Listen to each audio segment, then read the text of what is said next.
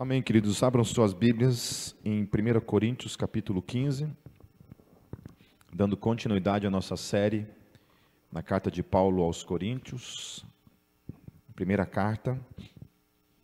O título dessa pregação é A Ressurreição dos Mortos. Então, conforme o título propõe, nós vamos tratar sobre esse assunto. A partir do versículo 12. Lembrando que semana passada a gente tratou sobre essas questões dos dois fundamentos que Jesus, que Jesus, que Jesus por meio da vida do apóstolo Paulo estava ministrando na vida da igreja de Corinto. E o que ele estava tratando ali, falando para eles, dizia respeito então aos dois fundamentos da fé cristã, que é a morte de Jesus numa cruz e a sua ressurreição, e tudo que implica nessas duas verdades. E em seguida tinha toda a questão das testemunhas que tinham presenciado isso. Então o cristianismo, ele não é fundamentado necessariamente com um tipo de fé no, um, como se fosse um salto no escuro. Nós temos evidências históricas, evidências que apontam que as duas coisas aconteceram de fato no tempo e na história. Alguns negam ainda insistem. Né? Tem um canal que às vezes o pessoal me manda vídeos desse canal para eu ficar refutando e postando no meu blog de apologética. E é assustador que você encontra ainda nesses canais de ateus, de neo-ateus, é, propostas como, por exemplo, que Jesus não, nunca existiu, que isso é uma invenção. Sendo que, como a gente estava falando é, domingo passado, a historicidade de Jesus ela é um fato histórico. Ela não é uma coisa que você contesta, que você duvida. É, é, é estupidez uma pessoa duvidar da historicidade de Jesus. Ou seja, que Jesus de fato existiu no tempo e na história. Toda a questão da sua divindade como Salvador, tudo isso, claro, que não é uma questão do ponto de vista histórico, porque o, a, própria história ela se nega a tratar questões de sobrenaturais, por exemplo. Né? Então, muitas vezes a gente é, tem essa, essa, a gente esbarra nessa questão da ciência, né, porque se exige, por exemplo, evidências científicas da existência de Deus, porém, assim como a história e qualquer área da ciência, Deus não é um, um, um fator que tenha dentro da ciência algum tipo de ferramenta que se propõe a provar a existência de Deus. Dentro da ciência não existe isso. Por quê? A biologia se propõe a estudar a questão da natureza. Deus não está na natureza. Não tem como você pegar ali como uma árvore, você fica observando uma árvore, estudando né, os seres vivos por observação. Você não tem. Né? Isso você tem nas mãos, você pode olhar e fazer. Como é que você faz isso com Deus? Como é que eu vou estudar do que, que Deus é formado? Como é que você estuda Deus? Que área da ciência? Não, nenhuma. Nenhuma área da ciência se propõe a isso. Né? Só existe duas áreas do conhecimento humano que se propõem na questão da existência de Deus, que é a teologia, que é diretamente tratando daquilo que cada religião então vai revelar acerca da, da sua divindade a, a qual defende. Como eu falei domingo passado, o cristianismo é a única, a única religião na face da terra que tem como proposta um Deus que pode ser comprovado historicamente a sua existência. Que é quem? Jesus de Nazaré. Nós não confessamos que ele é Deus? Se nós o confessamos como Deus, Jesus de Nazaré é uma pessoa histórica. Portanto, nosso Deus é comprovado historicamente a sua existência. Nós temos um Deus que realmente entrou na história, está lá. Nos laudos da história, nos livros de história, está lá. Nenhum personagem na, na história humana tem tantas coisas voltadas em torno do nome dele. Você tem livrarias evangélicas para tudo que é lado, livrarias católicas para tudo que é lado, até dentro do espiritismo. Né? Você vai lá numa livraria espírita, está cheio de livro lá, tendo Jesus como referência. Ou seja, é o nome mais mencionado no planeta Terra. Nenhum nome é mais falado, buscado, escrito, tratado, que envolve tantas questões. Aí eu, até uma vez eu falei sobre isso, né? É quase que 90% da, da humanidade, ah, eu não lembro agora, sei que uma, uma grande porcentagem, juntando evangélicos e católicos, é, creem na existência de Deus. Né?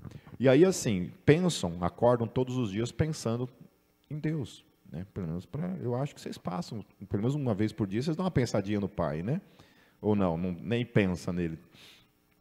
Então você passa pelo menos uma vez por dia, dá uma pensadinha no, né? no, no inferno, né? alguma coisa assim, no céu. E, e aí tem os ateus, né? Que também todo dia acordam dão uma pensadinha, porque vão lá encher o saco dos crentes todo dia. Então ele tem que pensar em Deus todos os dias também para perturbar, né, que seja a paz das pessoas. E aí você tem então esse personagem. A Bíblia continua sendo um best-seller, o livro mais vendido né, na história humana. É, ainda continua. Milhares de livros cristãos de teologia, de vida cristã, são escritos e lançados mensalmente no mundo todo. Então Jesus continua sendo esse personagem falado, rico e que pertence à história. E aí o, o tal do N.T. Wright lança um livro chamado A Ressurreição do Filho de Deus, um livro dessa grossura aqui, ó, demonstrando historicamente a veracidade da ressurreição de Jesus. Então nós temos, nós pisamos, nós caminhamos sobre fundamentos muito evidenciais. A gente não é um, um tipo de, de religião que simplesmente acredita. Simplesmente acredita. Até eu tive uma discussão, querido, sempre quando eu vou tratar questões bíblicas, eu vou procurar sempre dar uma, um parêntese em questão de apologética, porque eu acho que isso enriquece muito a questão da nossa fé e do nosso conhecimento. Eu tendo um, um debate esses dias com um cristão progressista que não acredita na, na veracidade da Bíblia, se é que a gente pode colocar isso na mesma frase, né? Hoje a gente pode colocar na mesma frase isso: cristão que não acredita na Bíblia. A gente está vivendo um momento histórico onde é possível se dizer isso. Na minha concepção, quando eu vou escrever essa frase, eu sempre vou colocar esse cristão entre aspas. Porque a partir do momento que ele abandona a sua fé nas Escrituras, ele acredita em que tipo de Jesus que esse cara acredita. Já não é mais no mesmo Jesus que eu creio. Porque o, o Jesus que eu creio, domingo passado estava falando isso.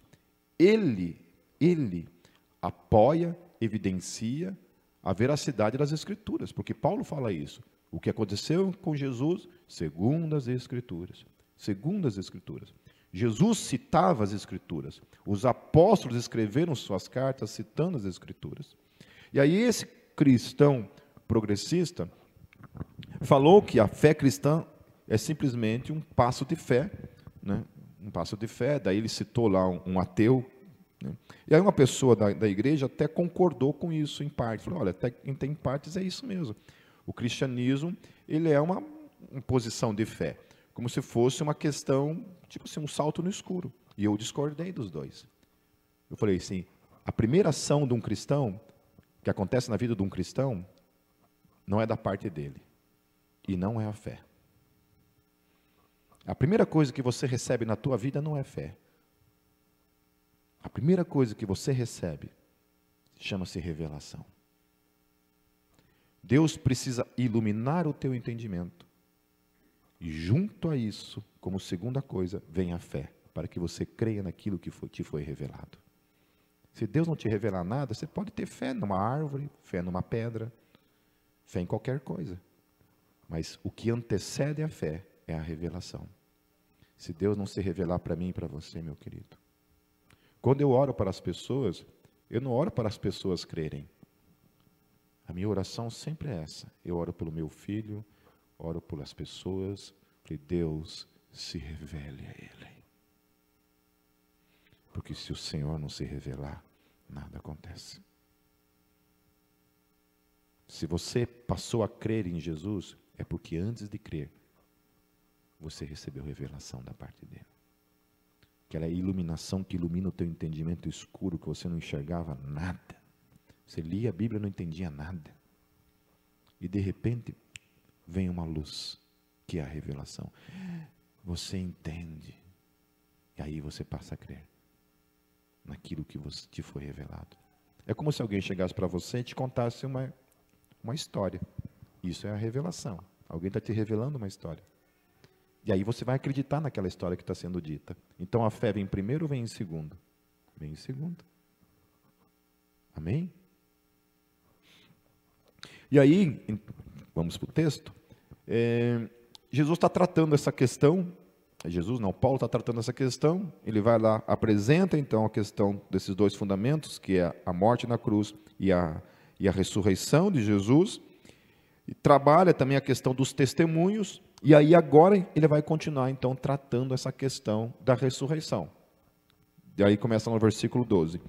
Ora, se está sendo pregado que Cristo ressuscitou dentre os mortos, ou seja, ele estava anunciando a ressurreição de Jesus, ele estava fundamentando sobre a igreja, como que alguns de vocês estão dizendo que não existe ressurreição dos mortos?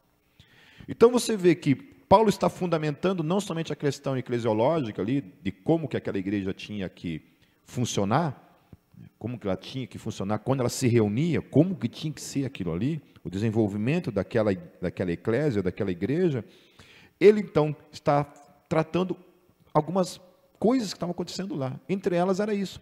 Ele estava lá, ficou um ano e seis meses ensinando a respeito da ressurreição de Jesus e tinha gente dentro da igreja que não acreditava na, na ressurreição. E aí ele falou, mas como isso? Como que é possível, queridos? Como é possível existir dentro da igreja pessoas que eram fruto do ministério do apóstolo Paulo, não é do, não é do Pipe, não é de um Zé Ninguém, era do próprio apóstolo Paulo, uma pessoa que era testemunha viva da ressurreição de Jesus.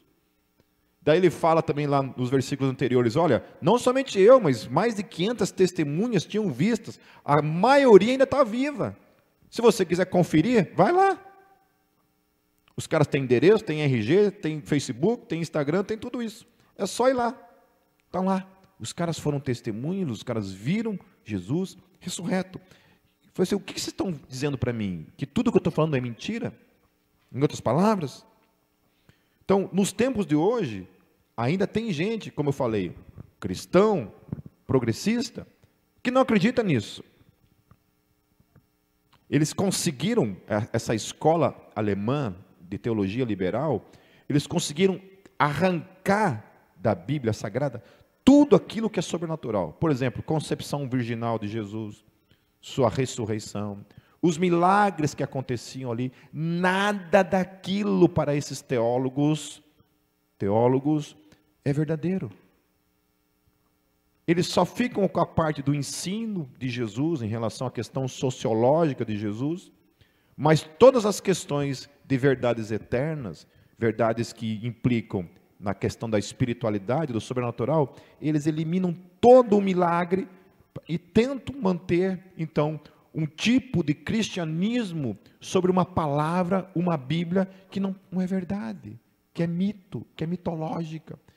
Seus escritos, seus ensinos ali contidos, tudo o que diz respeito às questões de espiritualidade é balela. Então, Paulo está tá tratando com algo muito semelhante naquela época. Assim, como, que, como assim? Vocês não acreditam na ressurreição? Como assim? Vocês estão dizendo que não há ressurreição de mortos. Então, ele continua no versículo 13. Se não há ressurreição de, dos mortos, então nem mesmo Cristo ressuscitou. Paulo, então, faz uma afirmação lógica diante dessa, desse pensamento que estava dentro, tendo dentro da igreja. Falou, olha, se vocês não acreditam na ressurreição, então vocês estão dizendo para mim que Jesus também não ressuscitou. Se não há ressurreição de mortes, logo Jesus também não ressuscitou. E se Cristo não ressuscitou, é inútil a nossa pregação, como também é inútil a fé que vocês têm. Ou seja, tudo aquilo que eu ensinei vocês durante um ano e meio não é verdadeiro. Logo, eu sou um mentiroso. Tudo que, que testemunha isso. Para que, que a gente está aqui se reunindo? Para que, que a igreja se reúne? Por isso, meus queridos, que cristãos progressistas não têm comunhão com ninguém. Porque não tem sentido. Para que eu vou ter comunhão com alguém? Se eu não acredito na ressurreição de Jesus, não faz sentido nos reunirmos. Se eu não acredito na Bíblia, se eu não acredito em milagre, para que, que eu oro? Se eu não acredito em milagre. Aliás, essa é uma questão muito forte que sempre bate para mim na questão da, da, da ideia do livre-arbítrio humano, como se o ser humano tivesse um, uma autonomia tão poderosa diante de Deus, que Deus sempre tem que estar pedindo permissão né, para você, para agir na sua vida. Eu fico pensando para essas pessoas assim, qual é a concepção que essas pessoas têm de oração? Por que, que elas oram? Quando eu vou orar por uma pessoa, eu oro assim, por exemplo. Se eu tenho essa, essa ideia na minha mente, eu oraria assim: Senhor, eu oro lá pelo Ângelo, Senhor, mas respeito o livre-arbítrio dele. Age na vida dele, mas primeiro peça permissão. Vocês já viram Deus chegando para alguém, se apresentando pessoalmente, falando assim: Olha, posso agir na sua vida? Vocês acham que é assim que acontece? Quando Deus pega um amigo meu chamado Fábio, louco, o nome dele era Fábio Louco. Já entenderam o resto, né? Pensa num cara drogadito, isso lá nos anos 90. Belo dia, pega a moto dele lá, todo louco, numa avenida, numa curva lá em Foz do Iguaçu, se perde na curva e dá no meio de um poste. Vai para uma UTI, fica em coma, várias semanas em coma. Ele vivia cantando aquela música, ele falou para mim assim, Pipe, vivia cantando aquela música assim, é, como é que é? Eu esqueci a primeira frase. Só sei que o final era assim, quem não for filho de Deus, está na unha do capeta. ficava cantando essa música, né? E ele estava no hospital em coma, e Deus falou com ele. Hoje o pastor Fábio é um pastor da igreja presbiteriana lá no Paraguai servindo no reino. Ah, se Deus respeitasse o livre-arbítrio do Fábio. O Fábio estava no colo do capeta, literalmente. Graças a Deus, que Deus, eu, que, Deus não respeite meu livre-arbítrio, em nome de Jesus, porque pelo meu livre-arbítrio, o livre-arbítrio nosso só serve para uma coisa, queridos, para nos conduzir para o diabo, para o pecado, para os desejos da nossa carne. Não é isso que Paulo fala? O bem que eu quero fazer, eu não faço. Mas o fazer a vontade do Satanás, ah, eu faço. Com uma alegria no coração, uma disposição. Quando se trata de fazer as coisas de Deus, começa a dar cãibra, dá AVC na gente, dá Covid, dá tudo. Mas para pecar, querido, você pode estar tetraplégico, você dá um jeito de ir assim, para fazer a vontade da carne. Mas, mas que isso? Seremos consideradas falsas testemunhas de Deus, pois contra ele testemunhamos que ressuscitou a Cristo dentre os mortos. Mas se de fato os mortos não ressuscitam, ele também não ressuscitou a Cristo. Né? Então aqui, em outras palavras, nós somos as falsas testemunhas de Jeová, né? Porque se, se Deus não ressuscitou Jesus, a gente é essas falsas testemunhas, né? Estamos testemunhando do quê? Contando uma mentira. A gente está aqui todo domingo falando de uma coisa que não é real. Jesus morreu e acabou. Ali o cristianismo acabou. Se Jesus não ressuscitou, o cristianismo acabou naquela tumba. Morreu naquela cruz e foi sepultado naquela tumba. E acabou. Ali acabou o cristianismo. Acabou a fé. Nós somos o povo mais infeliz da terra, que acreditamos numa mentira. É isso que Paulo está tratando. Versículo 16: Pois se os mortos não ressuscitam, nem mesmo Cristo ressuscitou. Estou fazendo certo aqui? Acho que é isso, né? E se Cristo não ressuscitou, inútil é a fé que vocês têm e ainda estão em seus pecados. Ou seja, mais uma vez, por que, que vocês se reúnem? O que afinal nós celebramos nos domingos? Para que então toda essa conversa sobre dons que Paulo tinha tido, sobre corpo de Cristo, corpo de Cristo morto, se o corpo de Cristo está vivo em cada um de nós. Toda essa conversa sobre moralidade não tem sentido nenhum. E aí é uma questão muito, muito interessante, né? Porque hoje, talvez os mais jovens precisam lidar com isso mais do que, do que eu, especialmente quem está aí no segundo grau, eu não sei, eu acho que isso também deve estar bem mais precoce Na minha inocência, eu, eu entendo que talvez seja só questões de quem está lá no primeiro ano, segundo, terceiro ano de segundo grau, que tem que lidar com as questões do relativismo. Né? O Bob estava compartilhando comigo que uma pessoa na escola, um, né, uns alunos ali, falando abertamente dessa questão relativista de que não existe uma verdade absoluta. Né? Mas só não existe uma verdade absoluta para qualquer tipo de fé no aspecto conservador. Tudo aquilo que é contrário à fé é absoluto para eles. É inegociável. Os valores que o, o progressismo tem defendido dentro do cristianismo, visando destruir o cristianismo, que essa, essa é a questão. A grande celebração de alguns teólogos liberais é o que está acontecendo no, lá na Europa, aonde os princípios, os valores do cristianismo se adentraram dentro da sociedade, e aí as pessoas observam de alguma forma algumas dessas características, desses aspectos, porém, não existe mais cristianismo. O que existe lá é o pós-cristianismo. Ou seja, o cristianismo é uma coisa velha, uma coisa antiga. O pessoal do Starger, quando fazia evangelismo, ou e faz ainda, na cidade de Dresden, que é vizinha à escola do Steiger lá na Alemanha, na rua, fazendo evangelismo, se deparavam com isso, com esse tipo de questionamento. Vocês não são daqui, né? Não, não, nós somos do Brasil. Ah, então é por isso. Vocês lá no Brasil ainda acreditam nessas coisas. Porque aqui na Europa já era. Aqui é pós-cristianismo. Jesus a escola alemã teológica fez isso. Destruiu a veracidade da fé cristã. Os valores que Jesus ensinou são legais, a gente traz para a nossa vida. Só. Acabou. Senhorio, salvação, julgamento, isso aí é coisa de gente de índio. De gente que eles acham que a gente é índio, né? Continuando, queridos. Então, se ele não ressuscitou, Paulo está falando também que todos nós estamos, estamos mortos, então, em nossos delitos e pecados. Ou seja, não estamos salvos. Continuamos mortos nos nossos delitos e nos nossos pecados. No versículo 18, neste caso, também os que dormiram em Cristo estão perdidos. Então, todos aqueles que já morreram, muitos perseguidos pela fé, lançados nas arenas para os leões, que haviam morrido por causa da fé cristã, perseguidos, como o próprio Estevão, que Paulo cooperou para a sua morte, estava ali assistindo a sua morte. Para que que Estevão morreu? Para quê? Foi apedrejado, morto por apedrejamento. Uma morte terrível, horrível. Morreu em vão.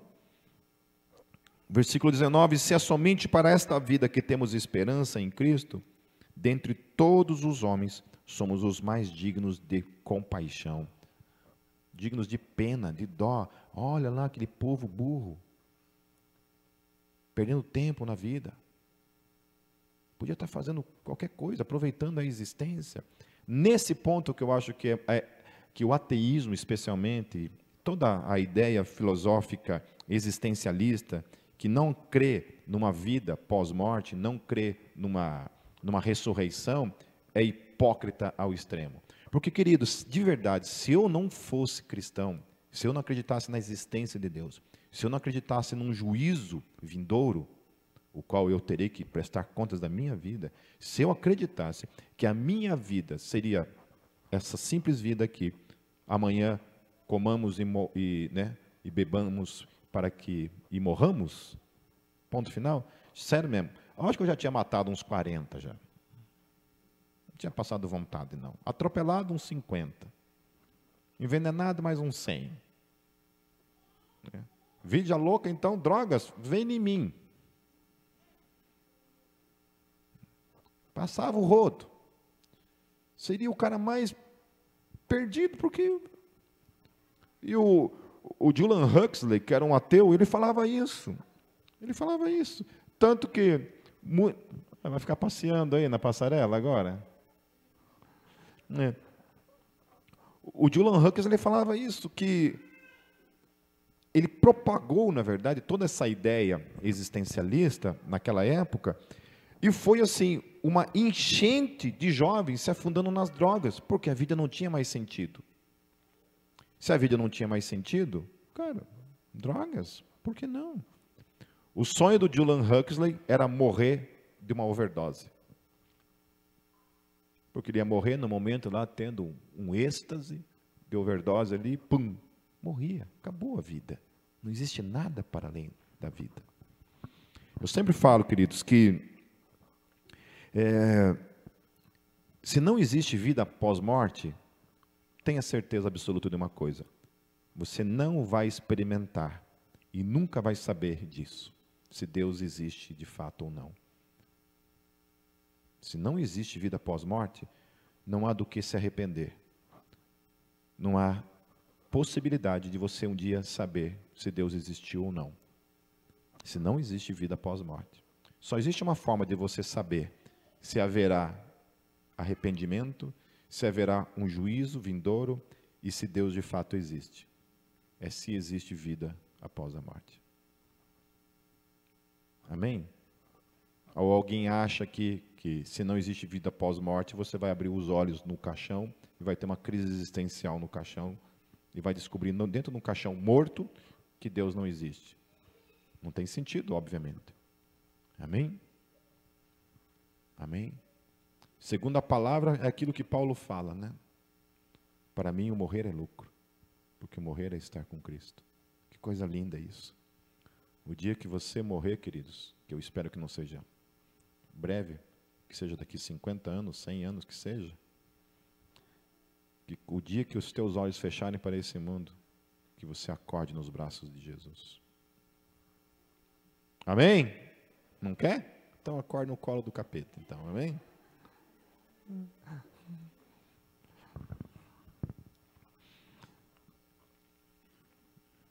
Mas, no versículo 20, ele continua dizendo assim: Mas de fato Cristo ressuscitou dentre os mortos, sendo as primícias dentre aqueles que dormiram.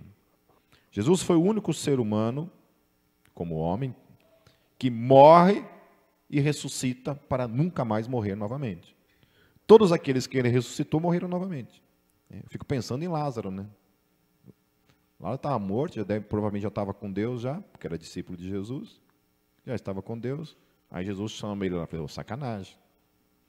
É, alguém, um dos, dos, discípulos da semana até me falou, né? Que está falando que para um discípulo que ele não precisava ter medo de vir para os cultos, né? Porque se ele morrer, eu ressuscitava ele, falei, né? Aí um outro falou assim, olha, se eu morrer e você me ressuscitar, eu vou ficar muito bravo, vou ficar muito indignado, porque me tirar lá do céu, eu falei, fica tranquilo, na que você estiver dando aquele abraço em Jesus, eu trago você de volta. Até parece que eu ressuscito pessoas, né? Então, estou me achando. Daí ele continua dizendo: Visto que a morte veio por meio de um só homem, também a ressurreição dos mortos veio por meio de um só homem. Que horas são, queridos? Quem tem horas? Só para eu 11 e 14, tá? Nós temos ainda 15 minutos. Aguenta aí, tá? É interessante essas coisas que Paulo fala aqui também.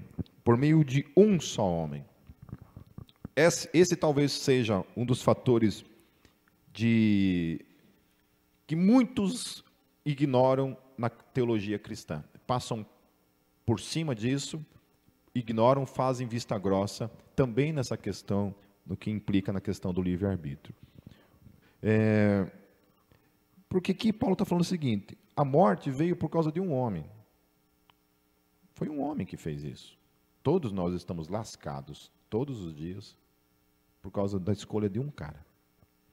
Um cara fez uma escolha, um cara colocou todos nós incluídos nele. Se você acha, acha, acha não, se você acha isto justo, hum, acha injusto outras coisas, mas isso você acha justo. Claro que não existe justiça nisso. Foi assim que Deus criou as coisas. A escolha que Adão fizesse, todos nós estaríamos nele. E foi isso que aconteceu. Paulo está falando isso. Olha, um cara fez uma escolha. Todo mundo pagou o pato por causa dele. É assim que a coisa acontece. E aí ele fala o seguinte: porém, a ressurreição, assim como a morte veio por meio de um homem, a ressurreição ela vem por meio de um homem, que é Jesus. Então, uma outra linha teológica também cresceu muito nos últimos tempos, que é a questão dos universalistas. Né? O que é um universalista? Um universalista é uma pessoa que ela não acredita que o inferno é eterno. Ele acredita que o inferno ele é temporário. Então, você vai lá para o inferno, provavelmente vocês vão mesmo, né? vocês vão ficar um tempinho lá, só um tempinho. Só um tempinho, vai lá, vai depende de você, né? Quanto você pisou na bola, então já vai se preparando aí, porque vai ficar bastante tempo. É, você fica um tempo lá pagando os teus pecados lá no, no inferno, e depois Deus, o amor vence. Né? Love wins. Até o famoso Rob Bell escreveu esse livro, defendendo o universalismo, né? propondo isso, que o amor no fim vai vencer. Ou seja, ninguém vai ficar para sempre no eterno. Então Deus vai tirar as pessoas lá de dentro. Vai ficar um tempinho lá. Então, universalistas, eles se baseiam em textos como esse para defender o universalismo. Para dizer então que Jesus vai ressuscitar todo mundo. Que não é só os justos, mas os ímpios também serão ressurretos. OK? Porém, porém, meus queridos, Jesus foi claro ao dizer, lá em João 11, 25 e 26, ele disse assim: Disse-lhes Jesus: Eu sou a ressurreição, a vida.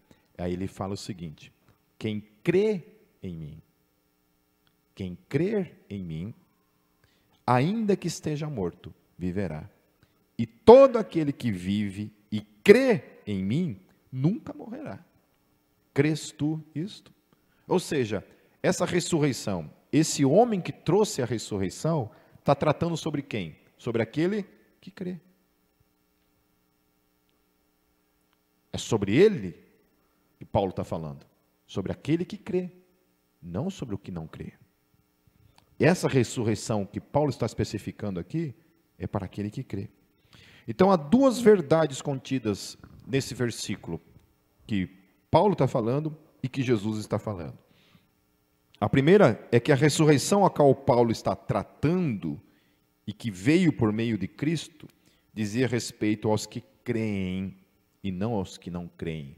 Então, quem não crê segundo as Escrituras, e não segundo os universalistas, mas segundo aquilo que a palavra revela, aqueles que não creem só têm um destino, e esse destino é eterno.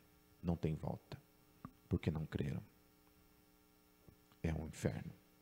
É aquilo que no grego é chamado de Geena, que não é o Hades, é outra palavra, é o Geena, que também é conhecido como lago de fogo. Ai, como que vai ser, Pipe? As pessoas vão ficar queimando a vida inteira lá? Sei lá, nem quero saber. Então nem quero ter informação. Só quero saber do céu. O negócio é o heaven, paradise. Morar com Jesus. Morar com, com progressista, não quero não. Quero morar com Jesus. Amém? A segunda coisa que Paulo revela aqui é que a ressurreição é para além de ressuscitar um corpo numa tumba. Pois ele disse que Falei Paulo não, Jesus. Pois ele disse que aqueles que ressuscitar, que ressuscitam nele, nunca morreriam. Porém, os que creram nele morreram. Eles estavam vivos dentre os mortos, mas se de fato os mortos não ressuscitam, ele também não ressuscitou. Opa, fui para outra folha aqui. Desculpa. Eles estavam vivos, mas estavam mortos em seus pecados, aqueles que estavam antes. Depois em Cristo, eles morreram, mas permaneceram vivos nele. Por isso ele disse: Quem crê em mim nunca morrerá. Ficou meio confuso isso, deixa eu explicar para vocês. Todos nós estávamos mortos. Jesus nos ressuscitou. Paulo, lá em Colossenses 2, 12, ele fala assim: sepultados com ele no batismo, nele também ressuscitastes pela fé no poder de Deus, que o ressuscitou dentre os mortos. Em Efésios 2, 5, 6, Paulo fala: Estando nós ainda mortos em nossas ofensas, nos vivificou juntamente com Ele, pela graça sois salvos, e nos ressuscitou juntamente com Ele e nos fez assentar nos lugares celestiais em Cristo Jesus. Repetindo, nós estávamos mortos. Jesus nos ressuscitou nele e nos fez assentarmos nos lugares celestiais. Porém, nós iremos morrer. Então, quando ele fala nunca morrerá, ele está dizendo que você já é ressurreto. A morte não tem mais poder sobre a sua vida. No aspecto espiritual, nós nunca mais morreremos. Mais uma vez eu volto. Isso é teologia, meus queridos. É intransponível esse esse passo entre a cruz e a tumba vazia, não tem mais como voltar. Se você morreu em Cristo, você foi sepultado em Cristo e você foi transportado para o reino da luz por meio da ressurreição em Cristo Jesus, como que você vai voltar para a condição de morto? Não tem como. Porque o próprio Jesus falou isso. Se eu ressuscitei vocês, não foi o Pipe que ressuscitou vocês. Apesar que eu não tenho vontade de ressuscitar as pessoas, sempre quando eu vou no velório. Mas o cagaço nunca deixa. E, a cara de passar uma vergonha no velório lá, tentar e não acontecer. Mas se é o Jesus quem fez isso, é Ele quem fez, é Ele quem operou, significa que esse poder e, essa, e, e esse entendimento de dizer, então, que nós podemos voltar para a velha condição, é dizer que ele não ressuscitou porcaria nenhuma. Que você não foi assentado em lugar nenhum. Você permanece na mesma condição. Porque ou a gente está morto ou a gente está ressurreto. E se ele está falando que aquele que é ressurreto nunca mais vai morrer, significa que nunca mais vai morrer. Porque está vivo nele para sempre. No entanto, aqueles que estão supostamente mortos e estão vivos e permanecem mortos e nunca foram ressuscitados em Cristo Jesus, vão continuar mortos, vão morrer, depois Jesus vai ressuscitar o corpo, mas vai morrer de novo. Vai viver eternamente numa condição de morto. Ainda que consciente, nesse lugar chamado inferno. Fale assim: Eu sou ressurreto em Cristo Jesus. Vocês já ressuscitaram em Cristo Jesus. Um dia irão morrer. Daí Paulo continua. Pois da mesma forma como, Adão, como em Adão todos morrem, em Cristo todos serão vivificados. E isso aqui não é universalismo, como a gente já diz. Versículo 23. Mas cada um por sua vez. Cristo o primeiro, depois, quando ele vier, os que lhe pertencem. Então virá o fim, quando ele entregar o reino de Deus, o reino a Deus, o Pai, depois de ter destruído todo domínio, autoridade e poder. Eu gosto muito desse texto, porque esse texto aqui, ele destrói toda a ideia de duas ressurreições que os pré-milenistas se propõem a ensinar. Né? E dentro das escolas escatológicas, existem três escolas pelo menos, né? E a mais conhecida, com certeza, e provavelmente se você está nos visitando e nunca assistiu a, a minha série sobre escatologia, é, provavelmente crê nisso. A gente escuta muito falar em púlpitos por aí, em seminários de escatologia, é uma ideia de que haverá, por exemplo, um arrebatamento secreto. Junto com esse arrebatamento secreto, haverá a ressurreição dos justos Aí nós subimos, né, os que ressuscitarem, os que estiverem vivos vão ser transformados, os que estiverem mortos vão ressuscitar e vão subir para estar com Cristo. Depois de sete anos, depois de sete anos, Jesus volta e aí implanta um reino milenar sobre a terra de mil anos. Essa é a ideia pré-milenista. Depois de mil anos, os, os ímpios são ressurretos e aí vem o grande julgamento do trono branco. Enquanto isso, esses mil anos, a gente vai ficar reinando lá em, em Jerusalém, com nossos corpos ressurretos, certo? Fora de Jerusalém vai continuar existindo os ímpios, e o pecado vai continuar, apesar da presença de Jesus ali. Depois de mil anos, os mortos são ressurretos, e aqueles ímpios que estavam fora de Jerusalém vão ser julgados. Essa é a ideia pré-milenista. Aí vem Jesus aqui e fala o seguinte: olha, quando acontecer a ressurreição dos justos, que segundo eles é, é uma coisa e depois de mil anos é outra, o texto fala assim: então virá o fim. Então virá o fim depois do quê? Da ressurreição dos justos. Então, como que se ensina que depois da ressurreição dos justos, que Jesus está dizendo que virá o fim, vai ter mais mil anos? Esse fim de Jesus aqui está meio. Não está meio confuso? Não. Está confuso para eles. Eles que se virem para resolver esse pepino. Porque Jesus está deixando claro: olha, querido, eu vou ressuscitar todo mundo e depois virá o fim. Ponto. É iminente. Tem mais nada para acontecer. Daniel 12, 2 diz assim: E muitos dos que dormem no pó da terra ressuscitarão, uns para a vida eterna e outros para a vergonha e desprezo eterno. Ponto. Tem intervalo aqui? Não. João 5, 28 a 29 diz assim: Não vos admireis disso, porque vem a hora em que todos os que estão nos sepulcros ouvirão a sua voz e sairão. Os que estiverem feito bem, para a ressurreição da vida, e os que estiverem praticado mal, para a ressurreição do juízo. Tem um intervalo aqui? Não. João 6, 40.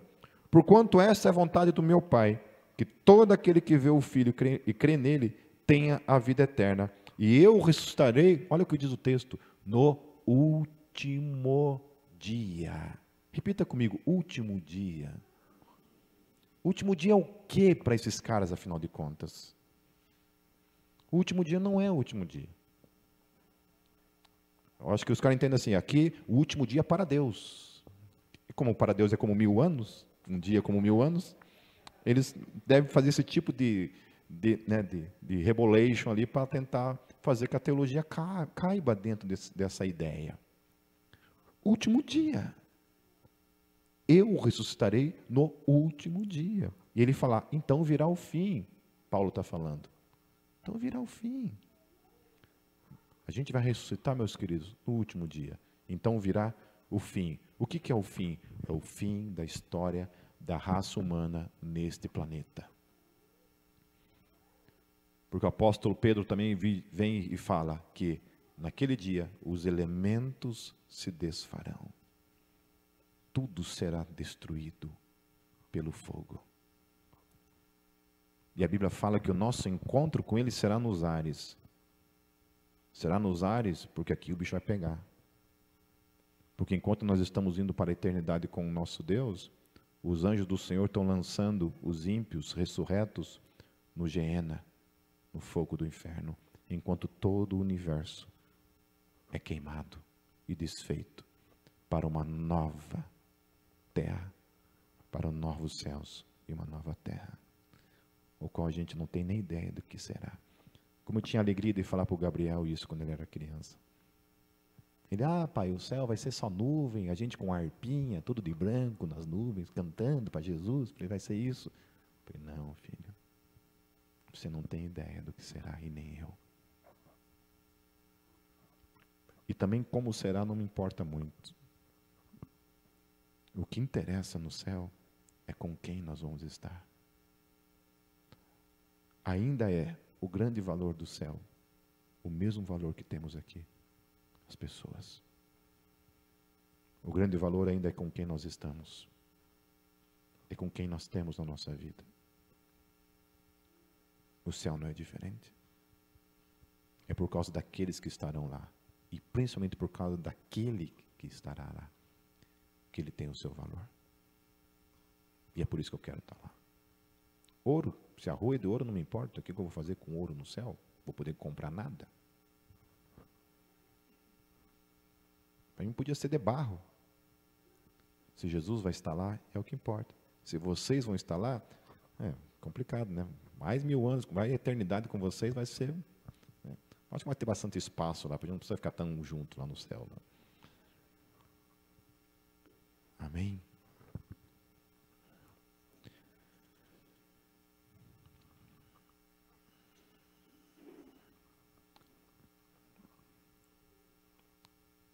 Pois é necessário que ele reine até que todos os seus inimigos sejam postos debaixo dos seus pés. Ligando isso ao quê? Ao último dia. O último inimigo a ser destruído é a morte. Ligando isso ao quê? Ao último dia. Porque o que é a ressurreição? Acabou a morte. Como que não é o último dia? Como que Jesus vai destruir a morte se ele vai ressuscitar só os vivos, só os, os cristãos e os ímpios vão estar mortos ainda? Estarão mortos. Ele não venceu nada. Se é o último dia, é porque a morte foi vencida. Cristãos ressurretos, os progressistas ressurretos.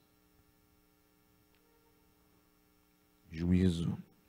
Porque ele tudo sujeitou debaixo de seus pés. Ora, quando se diz que tudo lhe foi sujeito, fica claro que isso não inclui o próprio Deus, que tudo submeteu a Cristo. Quando, porém, tudo lhe estiver sujeito, então o próprio Filho se, se sujeitará àquele que todas as coisas lhe sujeitou, a fim de que Deus seja tudo em todos. Se não há ressurreição, que farão aqueles que se batizam pelos mortos? Esses se batizam pelos mortos aqui, queridos, isso aqui é um texto chato, a gente pula, porque isso daqui dentro da teologia é milhares de especulações a respeito do sentido desse texto aqui. Ok? Então a gente vai pular para não ficar preso nele. Se absolutamente os mortos não ressuscitam, por que se batizam por eles? Também nós, porque estamos nos expondo a perigos o tempo todo. Todos os dias enfrento a morte, irmãos. Isso digo pelo orgulho que tenho de vocês em Cristo Jesus, nosso Senhor. Se foi por meras razões humanas que lutei com feras em Éfeso, que ganhei com isso? Se os mortos não ressuscitam, comamos e bebamos, porque amanhã morreremos. Não se deixe enganar. As más companhias corrompem os bons costumes. Paulo está falando do quê? Desses que ficam ensinando que não existe ressurreição. Desses que ficam falando que a Bíblia não é a palavra de Deus. Desses crentes progressistas que ficam defendendo o aborto. Desses crentes progressistas que ficam defendendo que usar droga não dá nada. Desses crentes progressistas que dizem que a Bíblia não é a palavra de Deus. Mais uma vez, cuidado com esse tipo de amizade. Cuidado com esse tipo de proposta de igreja. De tantos pastores hoje na internet que eu fico abismado. Os caras defendem aborto na cara dura. Defendem ideologias por aí, né? Porque se falar é capaz de ser preso hoje em dia, não pode mais falar nada. Mas alguém pode perguntar, é, desculpa, como justos recuperem o bom senso e parem de pecar, pois alguns há que não têm conhecimento de Deus.